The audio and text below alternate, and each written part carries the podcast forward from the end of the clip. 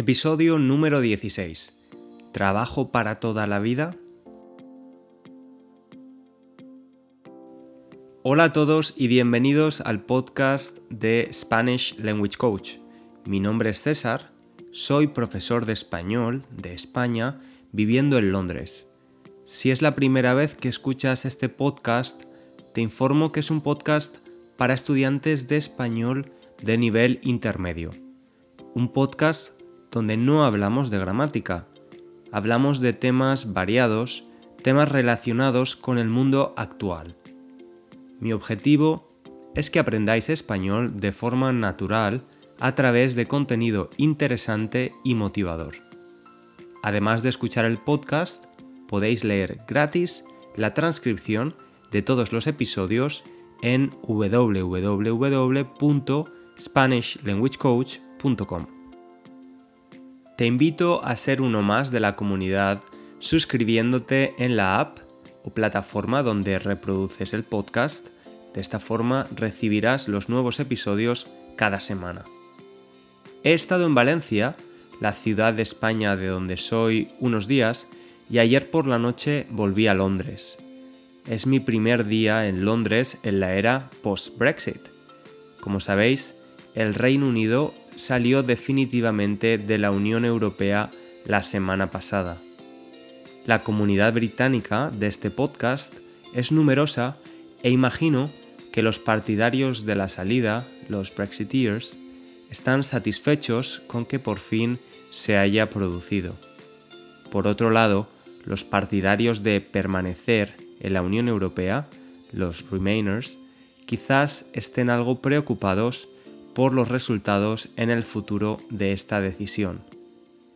En todo caso, me siento muy orgulloso de vivir en este país, siempre me he sentido muy bien recibido por los británicos y espero que esta ruptura con la Unión Europea sea beneficiosa para el país. Esta semana vamos a hablar de cómo ha cambiado el mercado laboral, en España especialmente, aunque creo que la mayoría de cambios son aplicables a muchos otros países. El mercado laboral es el mercado de trabajo. En el episodio número 11 hablamos de la dictadura franquista, un periodo de la historia reciente española con gran impacto en todos los niveles, social, político y económico. Cuando España se convierte en un país democrático, a mediados de los años 70, los españoles empiezan a valorar la estabilidad laboral. Encontrar un trabajo para toda la vida es un gran objetivo que ofrece tranquilidad y además te da acceso a comprar una casa, asegurándote poder pagar la hipoteca al banco todos los meses. La gran mayoría de personas en el mercado laboral valoraba muy positivamente la estabilidad, independientemente de si se trataban de trabajos de alta cualificación, como ingenieros, doctores o abogados, o trabajos de menor cualificación, como camareros, taxistas o dependientes en una tienda, ambos grupos veían un trabajo para toda la vida como garantía de tranquilidad. Los españoles compraban su primera casa siendo veinteañeros, es decir, entre los 20 y los 30 años. Los precios del mercado inmobiliario eran mucho más bajos que ahora, comparativamente, y además tenían acceso a financiación, a dinero, por parte de los bancos, es decir, contrataban hipotecas que pagaban en aproximadamente 10 o 15 años. Conozco a muchas personas entre 50 y 60 años que solo han trabajado para una empresa. Su vida laboral se basa en un único puesto de trabajo. Personas que llevan trabajando en la misma empresa más de 30 años. Sin embargo, también conozco a muchos españoles de menos de 30 años que ya han pasado por más de tres empresas diferentes en su corta vida laboral. ¿Por qué este cambio generacional tan grande? ¿Es que las nuevas generaciones ya no valoran tanto la estabilidad laboral o hay otra razón? Antes de contestar a estas preguntas, me gustaría analizar las ventajas y desventajas de ambas perspectivas. No hay duda de que una de las ventajas de trabajar durante 30 o 40 años haciendo el mismo trabajo es que crea trabajadores especializados. Los años de experiencia son garantía del saber hacer de este tipo de empleados. Estos trabajadores conocen al dedillo su profesión. Conocer algo al dedillo es conocerlo muy bien, profundamente. Otra expresión similar es conocer algo como la palma de tu mano. Además de la especialización, este tipo de empleados tienen más posibilidades de conseguir una promoción dentro de la empresa, ya que conocen los procesos y la cultura empresarial muy bien, como la palma de su mano. Por otra parte, una de las principales desventajas de trabajar en el mismo puesto de trabajo durante muchos años puede ser la desmotivación. La monotonía y la falta de progreso puede ser un factor que nos desmotive y tenga un efecto en el rendimiento de nuestro trabajo. El rendimiento es el resultado de nuestro trabajo o esfuerzo. Ahora sí, vamos a explicar el cambio de paradigma en relación al trabajo entre las diferentes generaciones. ¿Por qué la mayoría de jóvenes ya no buscamos un trabajo para toda la vida? Para ilustrar este cambio, voy a hablar de mi relación con el mercado laboral, ya que pienso que es bastante representativa para las personas de mi generación, los famosos millennials. La edad legal para trabajar en España son los 16 años. Entre los 16 y los 19 tuve dos trabajos. Fui camarero en un bar de tapas y dependiente, es decir, vendedor en una tienda de teléfonos móviles. Ambos trabajos me enseñaron muchísimo y la verdad es que los disfruté. Trabajar en puestos donde tienes contacto directo con los clientes es muy enriquecedor. Desarrollé mi sentido de responsabilidad y aprendí a ser paciente y a manejar conflictos y situaciones complicadas, especialmente en la tienda de teléfonos. Aunque parezca increíble, muchas personas pueden enfadarse e incluso ponerse agresivas cuando su teléfono deja de funcionar y no le puedes dar una solución inmediata. A los 18 años empiezo la universidad. Era el año 2007, es decir, empecé mi carrera universitaria un año antes de la gran crisis financiera del año 2008. Este periodo de recesión económica que todos conocemos y seguramente hayamos sufrido de una manera u otra. Estudiaba la carrera de Administración y Dirección de Empresas unos estudios que en España ofrecen bastantes salidas laborales. Se trata de una licenciatura de cinco años de duración en la que se cubrían todos los aspectos de las empresas y la economía. De este modo, mis compañeros de estudio y yo empezamos a pensar que cuando acabáramos nuestros estudios, el mercado laboral quizás no estaría preparado para recibirnos con los brazos abiertos. Si soy completamente honesto, empecé a estudiar esta carrera porque no tenía muy claro lo que quería. Era una opción más o menos segura porque era una carrera generalista que cubría muchas áreas de las empresas, contabilidad, finanzas, marketing, recursos humanos, etc. Reconozco que durante estos años tenía una mentalidad bastante conservadora en relación al trabajo y pensaba que necesitaba encontrar un trabajo para toda la vida lo antes posible. Especialmente me interesaba trabajar en un banco. Me gustaban las finanzas y veía el trabajo en un banco como sinónimo de seguridad y estatus. Incluso hice una entrevista para hacer unas prácticas durante los meses de verano en un banco. Os recuerdo que las prácticas es el trabajo voluntario que hacemos para ganar experiencia profesional. Desafortunadamente no conseguí las prácticas, no fui el candidato seleccionado. Pocos meses después, el sistema bancario español colapsó y este banco y muchos otros empezaron a despedir a miles de trabajadores. Definitivamente mi destino no era trabajar en un banco. Como expliqué en el episodio número 13, llamado La vida en Londres, estudié mi último año de universidad en Londres. Era el año 2012. En este momento la tasa de paro en España era del 25%, es decir, 25 de cada 100 personas que querían trabajar no podían hacerlo. Y lo que era más preocupante, la tasa de paro para jóvenes, es decir, menores de 25 años era de más del 50%.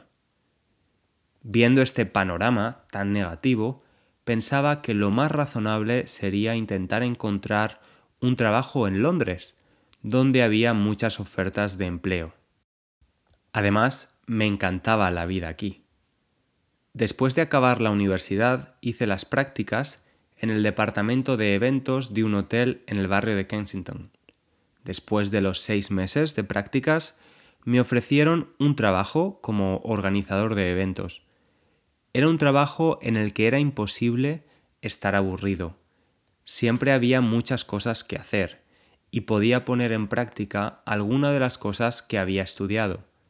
Además, tenía la oportunidad de seguir mejorando mi inglés, uno de mis principales objetivos en ese momento. Mientras tanto, en España, el gobierno de Mariano Rajoy, de estilo conservador, intenta buscar una solución a las preocupantes tasas de desempleo que antes he mencionado. Se crea la reforma laboral, cuyo objetivo es hacer más flexible el mercado laboral. Uno de los principales cambios es que el despido, es decir, despedir a un empleado o dejarlo ir, es más barato. Se abarata el despido. Obviamente esta medida no pretende aumentar el número de despidos, lo que busca es incentivar a los empleadores o empresas a contratar a nuevos empleados con la seguridad de que si en el futuro no los necesita, el despido no va a suponer un coste grande. Ocho años más tarde de la aprobación de esta reforma, la tasa de desempleo ha disminuido. Hoy en día es del 14%. Esta mejora también se ha producido con la evolución positiva de la economía en los últimos años. Sin embargo, esta reforma también ha conseguido que los empleos que se crean sean más inestables se crean muchos más empleos temporales que antes. La estabilidad laboral prácticamente ya no existe. En mi opinión personal, es este uno de los motivos por los que los jóvenes no tenemos miedo a reinventarnos y cambiar de carrera profesional. El mercado laboral seguro que existía hace 20 años y su principal ventaja, la estabilidad, ya no existen. Además de esto, hay otras razones para no querer tener el mismo trabajo toda la vida. La esperanza de vida, es decir, lo que esperamos vivir de media, es cada vez más grande y también la edad a la que nos retiramos o jubilamos. Esta flexibilización del mercado laboral no es única de España. En otros países también cambió el paradigma laboral de forma intensa y eso ha provocado cambios similares. También hay otras diferencias entre las exigencias de los jóvenes de generaciones pasadas y los de ahora. Antes se valoraba, como hemos dicho, la seguridad y estabilidad laboral, y también el salario. Ahora esos factores son menos importantes y aparecen otros como trabajar en una empresa con una cultura responsable con sus trabajadores y la sociedad, la alineación de valores con la organización y la capacidad de poder tener un equilibrio entre vida profesional y personal. En mi caso, después de trabajar en el hotel, empecé a trabajar en marketing y desarrollo de negocio en tres empresas diferentes, en Londres y Barcelona. Valoraba especialmente el salario en ese momento, pero poco a poco se iban despertando preguntas en mí, como ¿por qué hago esto? o ¿qué impacto tiene mi trabajo en los demás? Y las respuestas me gustaban poco, la verdad. Mi último trabajo corporativo fue en una gran empresa de marketing digital. Es sin duda la mejor empresa para la que he trabajado. Adoraba a mis compañeros de trabajo y a mis jefes, me sentía valorado y había muchos beneficios extra además de un buen salario.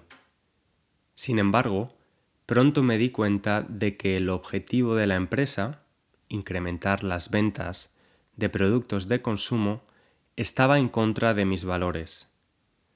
Cada vez estaba más concienciado de la necesidad de no producir y consumir sin límite y de las consecuencias negativas de este sistema. No podía ser parte del sistema. Por esta razón, me reinventé profesionalmente y empecé a estudiar de nuevo para convertirme en profesor de español para estudiantes extranjeros. Sabía que me gustaba enseñar y que me encantaban los idiomas, y pensé que podía ser una buena opción. Y la verdad es que, mirando atrás, es una de las mejores decisiones que he tomado. No todo es perfecto, claro. De hecho, he tenido que sacrificar un salario mucho mayor para ganar menos dinero cada mes y no todos los días estoy perfectamente motivado y a veces estoy cansado, pero nunca, nunca, nunca me siento mal con lo que estoy haciendo y eso es un gran privilegio. Mi trabajo de profesor de español me ofrece una gran satisfacción. Tengo la oportunidad de ver cómo mis estudiantes evolucionan y mejoran con su español. También conozco a gente absolutamente magnífica. Yo les ayudo a aprender español y además aprendo muchísimo de ellos también. Desde aquí agradezco a todos mis estudiantes alrededor del mundo. Ellos también escuchan este podcast les doy las gracias por todos los buenos momentos que me hacen pasar. ¿Y vosotros? ¿Habéis cambiado de carrera alguna vez? ¿Lo estáis pensando y necesitáis aprender español para poder hacerlo? Me encantaría conocer vuestras historias y recomendaciones para el podcast. Podéis contactarme en mi correo cesar.spanishlanguagecoach.com o en mi cuenta de Instagram también he abierto recientemente una página de Facebook con el mismo nombre. La próxima semana hablaremos del sueño, por qué dormimos y cómo podemos hacerlo mejor. También veremos qué efectos tiene el sueño en el aprendizaje y la memoria. Por último, os recuerdo que podéis leer la transcripción de todos los episodios en SpanishLanguageCoach.com. Y si este podcast ha sido útil para vosotros, os agradecería que dejaseis una opinión en iTunes. Esto es una gran ayuda para llegar a más estudiantes de español. Muchísimas gracias por vuestro tiempo y hasta la semana que viene. Un abrazo.